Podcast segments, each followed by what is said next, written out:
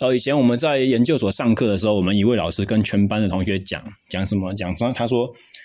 当你的运动员表现不好的时候啊，你就要鼓励他说，你表现得很好。啊，当你运动员表现非常好的时候，你就要跟他说，嗯，你的表现还不太好。大家好，欢迎收听第五集的 SSE 训练漫谈，我是廖教练。原本的第五集不是这一些内容哦，我们把它稍微延后到一点。啊，这一集所录制的内容呢，是昨天我在 IG 上面发废文的时候，啊，忽然灵机一动想到的。没错，我们有 SSE Interaction 有 IG，哦，它的名称就叫做 SSE 底线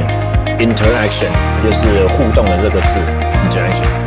我经营 IG 的方式是有点像我一定要 po 跟脸书粉丝页不一样的东西。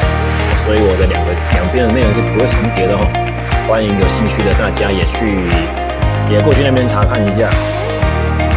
那么这一集比较特殊的部分是它的内容是非常应景的，是跟我们的过年的假期有关。而关于一个跟你平常作息不一样的假期，你必须要去怎么应用，怎么应用，相信对各位运动爱好者呢都非常有价值。以下欢迎收听。大家好，新年快乐！呃，在这个农历春节之前的这个小空档里面呢，我们来录录一个比较小的短片，是关于呃我们在一个长假的时候要怎么样子去规划你的训练。那相信对许多热衷训练的朋友们来说呢，长假有的时候是一个非常好的机会，有的时候又是一个非常令人头痛和困扰的问题所在。怎么说呢？呃。因为你如果平常工作的很繁忙，那长假当然是一个非常完整的时段。如果你是距离你的训练场所是很近的，你没有特别的旅行计划，没有特别的安排，那你当然可以在短时间里面忽然获得很大的训练量。或者是，呃，如果假设你是做耐力训练的话，啊，譬如说像我们以前骑脚踏车嘛，那骑脚踏车。不管有没有在练比赛啦，呃，很多其实没有在比赛的车友们也是一样，在过年前一天、除夕前一天或除夕当天，我们都会有一个返乡列车，然后几乎都是从台北出发，清一色往南骑，然后有些是到新竹就下车，有些是到台中，像我就是台中人嘛，我从我我以前曾经曾骑过新竹到台中，我大学实习，那开始工作之后呢，我也骑过。呃，研究所时期我也骑过林口到台中，那开始工作之后呢，我也骑过台北到台中，那几乎每次骑车返乡，每一次都被骂，啊，爸妈都会说你在干什么东西这样子，啊，那其实台北到台中，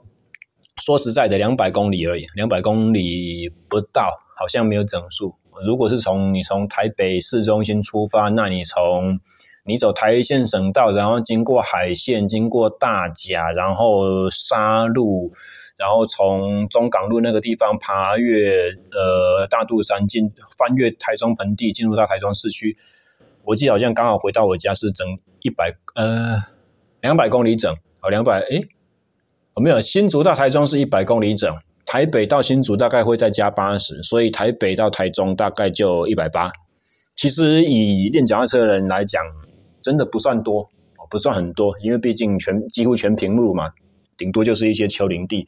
最夸张的是有一些北高的，或者是台北骑到屏东的，那真的就很扯。呃，所以这个就是我们刚刚所讲的，你忽然获得了一个很完整的时间，而且你做完这么极限的训练之后，你还有很爽的一段时间可以恢复，可以休息，可以放好几天的假。所以这个对于许多热衷运动而平常又没有热衷运动或训练，而平常又没有那么多时间可以练的人来讲，这是一个天上掉下来的礼物，这是一个天大的好消息。那么另外一方面来讲的话，有些人对长假就很头痛了，因为他的规律的训练其实是跟着他的工作生活在走的。啊，如果忽然间来了一个假期的话，他其实必须要，比如说出国去玩。那要陪他的家人，陪他的爸妈，陪他的老婆，陪他的小孩子。呃，那这个时候其实出去玩的每一分每一秒都是很宝贵的哦。大家都难得出国嘛，或难得出远门，行程会塞得满满的哦。有的时候几乎找不到时间来做训练啊，有的时候饭店可能没有合适的健身房，呃，健身房里面没有你想要的器材，有时候甚至可能是走了一整天，好累了。你的状况其实回到饭店比真的有在上班、有在工作还要来得差。那这个时候训练也不太容易有品质。所以对于另外一些热衷于训练的人来讲呢，假期忽然又是一个很令他们头痛和担心的事情。好，所以今天我们的主题主要就是要依据这两种来讲了。但是在深入聊这两个方面的问题之前呢，我们还要再讲第三种。就是有一些人会觉得说，我假期哈，农历新年，然后年夜饭一定吃的特别丰盛，然后等下初一可能又吃到初三，每一天都有聚餐，每一天都有出去玩，每一天都有喝酒，哦，实在是很放纵的一段时期，我一定会胖，怎么办？那赶快趁着那个过年之前还还没年还没有到哈，如果我的工作是比较没有说压力特别大的话，那我就赶快先多练，练起来放，哦，这个概念。练起来放，好像我练多了，我就储存够多的老本，好像那个中古世纪教廷在发赎罪券，有没有在卖赎罪券？我买了赎罪券之后，我就有我就有理由可以去做一些呃违法犯纪的事情，或者是我就可以原谅我在过年期间大吃大喝，然后晚睡，然后熬夜通宵这些不良的嗜好习惯出来，然后额外摄取过多的热量，喝酒干什么？首先，我们要来讲哦，练起来放这个概念是真的是非常要不得的。呃，记得我们上一上一集嘛，我们在讲训练的安排，其实是要根据很多的原则原理哦。有的时候根据的是科学的概念，有的时候根据的是呃，你作为教练，或者是作作为一个有经验的运动员，或者是说健身爱好者。你的训练是根据你的目标、你的骑程、你的现有的能力水准和你可用的时间这些去规划的，这些是特别重要。呃，所以也就是说，什么？你在安排训练的时候，我们会有一些现实的因素，然后要配合上你这个人自己本身的主导设计安安排啊，去把这个训练计划给实现出来。而理想上，呃，如果我们有一些很好的训练理论、很好的方法，已经以前证明可行了，然后你对你的教练或者是你对自己的安排也是有信任度的，那么最好我们就照这个计划走。那如果计划的过程中忽然出现了一个比较特殊的因子，譬如说一个长假，我们也许应该要先思考说，这个长假时间要怎么样子的利用，要怎么样子去利用，对我的训练来讲才会是最好的。哦，我们要想的是一个利用的概念，而这个概念的前提就是怎样？你要事先去规划，你要在训练计划安排的时候就已经把，哎，今年农历年是什么时候？这个东西放在里面，以至于你两个月、三个月之前你就已经知道这段期间我会做什么样子的事情了。哦，这个是好的训练。那如果没有这样子的话呢？你的训练方式最好就是安排你现在有的周期去走，你这个阶段的规划的课表啊下去进行，比较不适合。因为我有什么东西呃在那边，那我就提前做什么，或延后做什么，或特别多去做什么。啊，记得我们上一集讲到的吗？哦我如果有一个学生跟我说：“诶，我什么课表今天怎么样没有做？”我都会宁可跟他讲说：“那你就跳过就算了，明天一样的东西，明天规划什么就明天开始，不要再去补课，不要把你没练的这个东西拿来重新做一遍。”那在这边提到的也是另外一个概念，就是你知道你过年期间会有很多奇奇怪怪的事情会发生，你会没有什么训练纪律，然后你的饮食也会非常的走样。然后你可能睡觉休息时间作息也不正常，所以我就要提前怎么做？我提前要把过年期间没有办法做的事情全部都一口气做起来。那其实这个只是换来一些心理安慰而已，很可能它实际上是不会对你带来什么太好的效果。很可能它就是累积了很大量的疲劳，然后让你在这过年期间又有作息不正常的前提之下，饮食不好的情况之下。你也没办法得到很适合的恢复，那么其实是这样子的问，呃，这样子的状况试问你多做的这些训练，最终到底是对你来讲有帮助还是有害？你倒不如就是都不要练，或者是就是照正常的方式去把该走的课表走完，然后过年就给他过，就给他放。你原本平常假期会怎么样就怎么样，放完假回来再说，我们重新开始。呃，这反而会是一个比较好的选项。那么，其实这种状况会有一个例外啦。那这种例外，我们就要提到另外一个呃主题，就叫做什么？我们就要提到一个所谓的移地训练的概念，或者是说超负荷和超补偿的概念。刚刚所举的例子说，哦，你要练起来放这个概念不是很理想的。这个在绝大多数的一般人来讲都有效。哦，但是如果假设你今天是一个基础打得非常良好的健身爱好者，或者是你是呃状况还不错的运动员，那么在一个长的休假之前，你知道这个休息期间之前，呃，你大概不会做什么训练，你不会给自己身体什么负担的话，那其实也许在休假之前是适合来一个。大量或长时间或高强度的生理刺激，而且这种刺激呢，我可以允许它跟平常的课表走的方式不太一样。哦，这个前提是你在过年期间，像我们刚刚所叙述的不太一样哈。这个前提是你在过年期间，你的饮食是没有太放纵的，然后你的作息是正常的。你可以得到很适当的休息，你的营养是充足，而且你没有太多旅行的压力。很多时候我们以为说，哦，我们去国外玩，呃，这个就是休息，或者是我出去玩，我就是休息。但其实不是，你坐车、坐飞机这些呃定在那边不动的东西，其实对你生理都有产生一些负荷在，呃，这些负荷是你平常所不熟悉的。所以很多时候你不能够把这些东西。当成是好像在家里面无所事事懒散一整天那种休息是一样的事情哦，不一样哦。哦，但是这些都除外啦。哦，如果你打算的是在这个长假期间，我就是什么特殊的训练都，什么特殊的事情都不要去想，我就是什么训练都不太打算去做，我就是完全的放松，彻底的休息，我吃好的食物，有充足的睡眠。如果是这样子的话。你在假期开始之前，我们就可以去多做一个比较超乎平常所会进行的负荷，而，这个叫做所谓超负荷的概念。哦，之前我们有讲到嘛，人的身体很贱，你要让他觉得说，哎，我现在你给我这个训练，我没办法承受，我太弱了，我要把自己变强，哦，这样子我们才会去变强嘛。那其实理论上这种事情，随着你每一天每一餐的训练。都在发生，但是如果我们时间放稍微中长期一来讲的话呢，一个礼拜、两个礼拜的这种超出平常能力的负荷，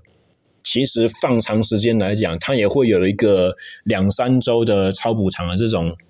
情况在运作。哦，也就是说，我可以容许我连续三天都非常非常的疲劳，非常的累。哦，如果你底子够好的话，这三天的高量或高强度，其实并不会把你整个人击垮，它只是会让你怎么样，就是哎，状况不太好这样子而已。那在这个高强度的期间结束之后呢，我得到了一个完整的休息，我就可以在一周、两周之后，我身体状况来到了一个巅峰，而这个巅峰是会比常规训练所能够创造出来的状态还要再更高的。哦，所以这是对于比较扎实训练的选手，他底子不错哦。我有我我可以有信心，我可以给他这些呃假期前的高强度训练，并不会把他击溃。哦的，还有就是说，他假期可以真的是得到充分休息。在这种前提之下，我就会让他去多做这些。高量高负荷的，譬如说台北骑到高雄骑脚踏车这样子的事情，哦，所以这个是另外一个例子，就是呃练起来放这件事情，刚刚我们才讲好像不太适合，但是对于少部分底子很好的人来讲的话，潜在对他们来讲是有帮助的。那么接下来我们讲到第三个重点哦，关于长假哦，就是休养生息这件事情。其实，对于我们刚刚所叙述的那种运动员，或者是说健身爱好者，哦，你有很长的一段时间，呃，你没有办法做训练的话，你要完全放松休息，或者说就就是出国去玩什么之类的。除非有特殊原因，他的训练非得要维持不可，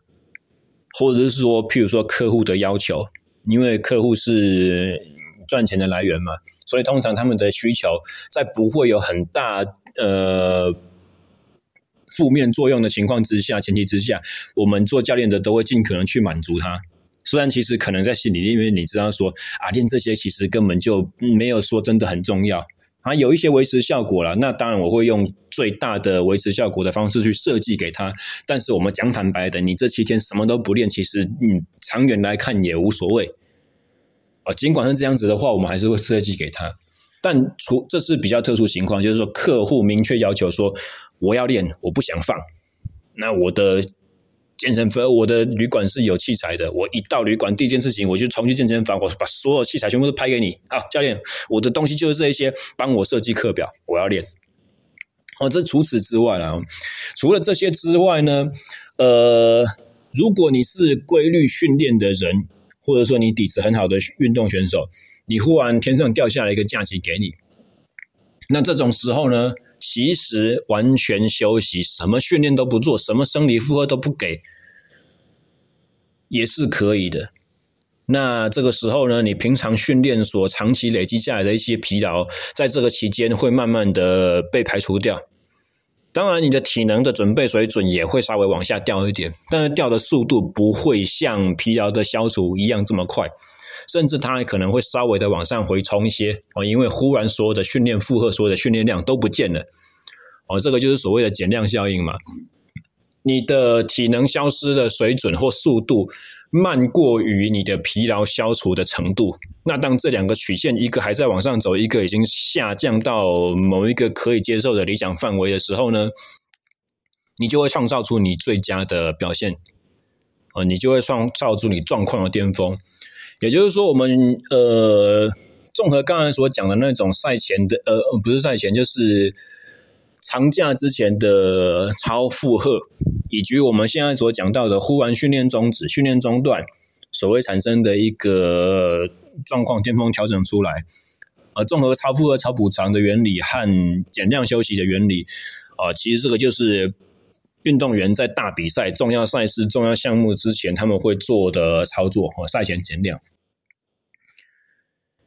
那当然啦，这个时间是需要精心去调控的。很可能你的假期的时间跟你巅峰出现的时机时期是不会刚好 match 在一起嘛，对不对？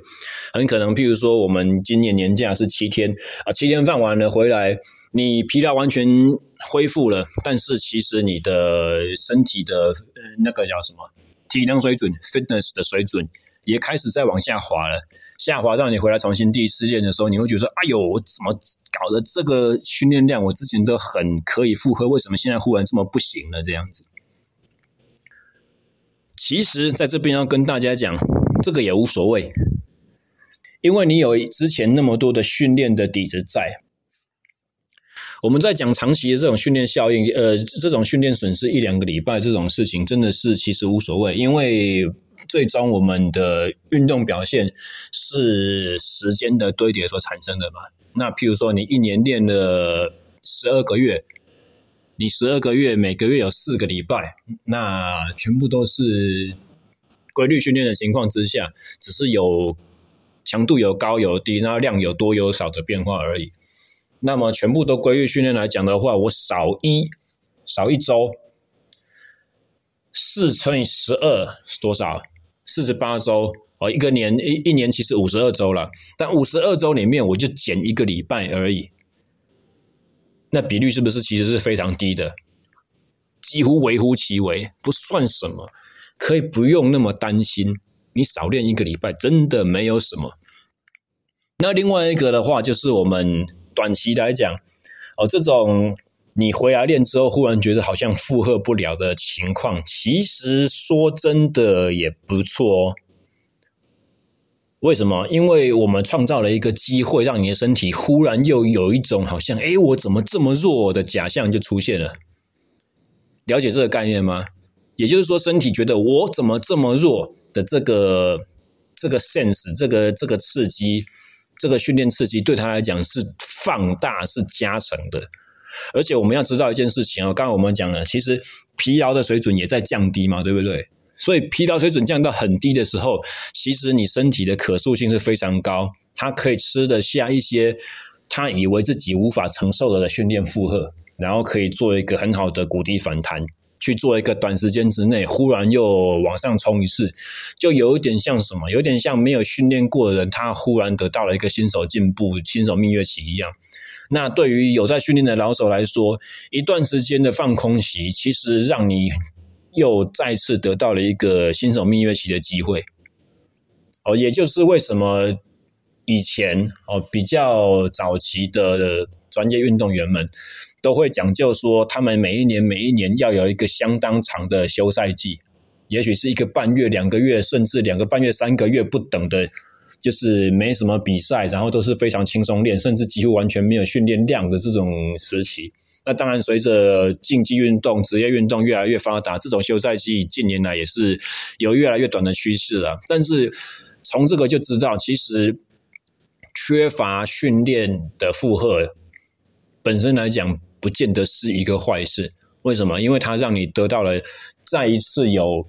所谓新手蜜月期这种进步感，呃呃，这种进步的机会，而且同时在心理上。你也会觉得说，诶，虽然我现在状况不好，可是我进步每天都很明显，我是看得见的，而不像是就是有规律在练的时候，就好像经常都会碰到天花板，经常都会想到说，呃，我这次我要怎么再怎么去冲破这一次的瓶颈，哦，那那那种的高张力、高压力的情况，哦，所以这个是第三个，你得到了完整的休养生息之后。对长远来讲，其实不会有什么太大的损失。那以短期来讲的话，潜在可以是一个我们很好操作的机会。当然，这个是包含了你的训练真的是要正确。你要知道这个这种所谓的机会，要用什么样子的方式去把握。那今年也比较特殊了，因为今年有中国大陆那边有武汉肺炎这个疫情爆发嘛。所以，其实我们刚刚讲了三个，第一个练起来放不是很理想，这种哦，在今年这个时节，忽然又变得特别的重要。为什么？其实因为运动负荷，尤其是大量或者是超乎以往强度层级的这种运动负荷，对于人体的免疫系统，它会是产生一个抑制的作用。为什么会抑制免疫系统？因为人的免疫系统算蛮聪明的，它在演化上被研发，呃，被研发出来要抵抗疾病。但是平常没有病的时候，人体觉得说，哎，其实免疫系统很很好用，我们给它第二个功用好不好？第二个功用是什么？就是作于训练的适应，就是作为训练上的适应，生理受到超负荷刺激的时候。被动员用来让你要长壮一点的，其实就是免疫系统。哦，所以当我们抵抗疾病需要免疫系统，但是运动负荷也需要动用免疫系统来帮你长得更好。所以运动完之后，其实你的免疫系统正在忙于把自己身体变得更强、修复，然后去清掉死掉的组、清掉坏死的组织这些东西。它已经有点好像就是哎呃。被搞得很紧张了，紧急动员搞得呃人仰马翻了。这个时候，如果有外界的病原体再进来的话，很多时候你就会无法承受，你身体就会垮台，你就会生病，比较容易生病。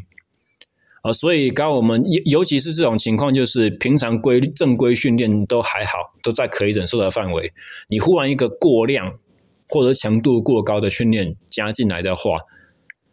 短时间之内，你身体可能真真的会经受一呃承受一个四十八至七十二小时不等的这种免疫抑制期或所谓的空窗期。那特别是以今年来讲的话，哇，这么多的台商从对岸返乡回来，我们真的是要绷紧你的神经哦。我宁可损失个一两天的训练。我宁可就是让自己的运动能力进步稍微迟缓一点，甚至退步也无所谓，但是不要冒那种生病的风险，真的不要，尤其是今年。那么当各位听到这一呃这一集的 podcast 的时候，其实已经是除夕了。如果你们已经练完了，那怎么办？大家会觉得说啊，小赖教练，你真的是，你真的太过分了。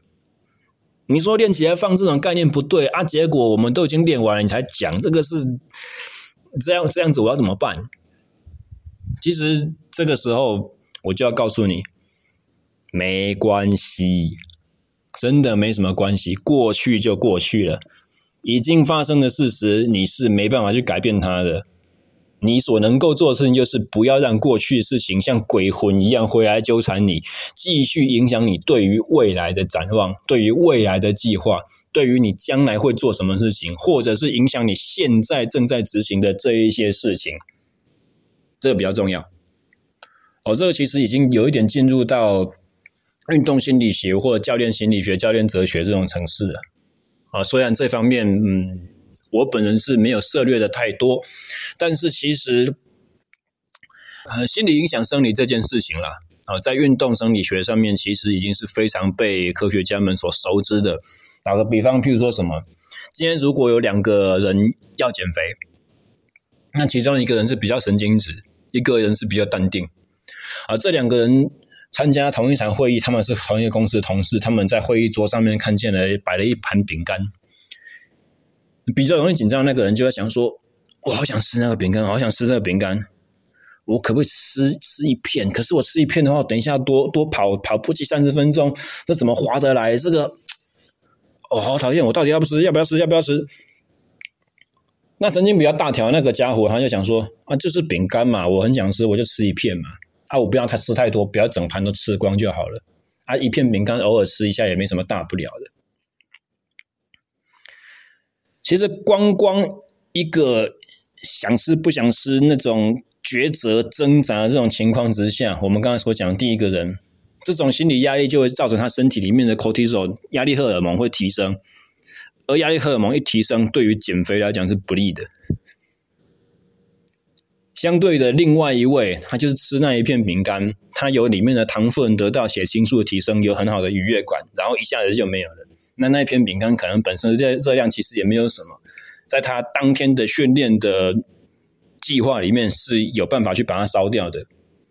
那这两位长期如果长期下来都是处在这种情况之下，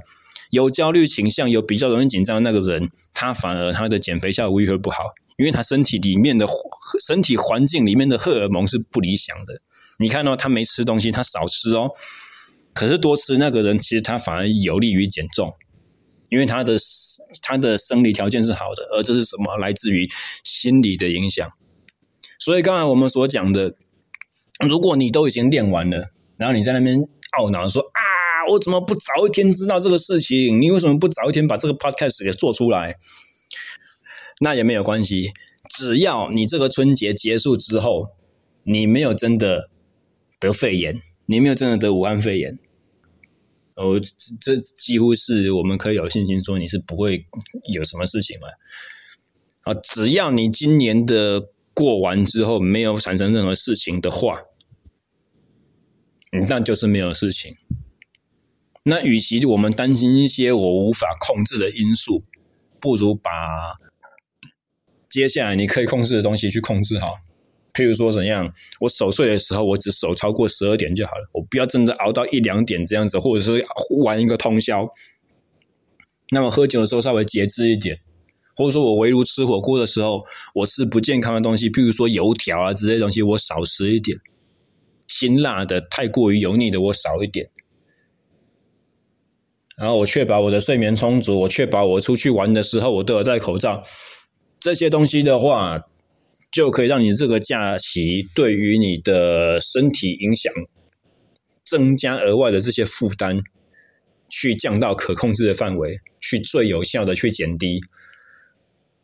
啊！所以你已经练完了，无所谓了，过去就过去了。你现在可以做的就是，让你这种非理性的、纯粹于出自于我怕我这个过年会怎样，所以我才先做了什么的这个抉择。先把你这个非理性抉择所现在和未来可以带来的负面因素伤害去降到最低，这样就好了啊！其实这个是我们刚才才跟你说哦，这个做法不很很不好，现在要安慰你一下。好，其实你就算已经做了，也没什么大不了，对不对？呃，以前我们在研究所上课的时候，我们一位老师跟全班的同学讲讲什么？讲说他说，当你的运动员表现不好的时候啊，你就要鼓励他说，你表现得很好。啊，当你运动员表现非常好的时候，你就要跟他说，嗯，你的表现。还不太好，好，这个道理给各位稍微去回味咀嚼一下哦。但是今天的 podcast 我们大概就在这边做了一个收尾。那祝大家新的一年也能够事事如意，身体健康，新年快乐！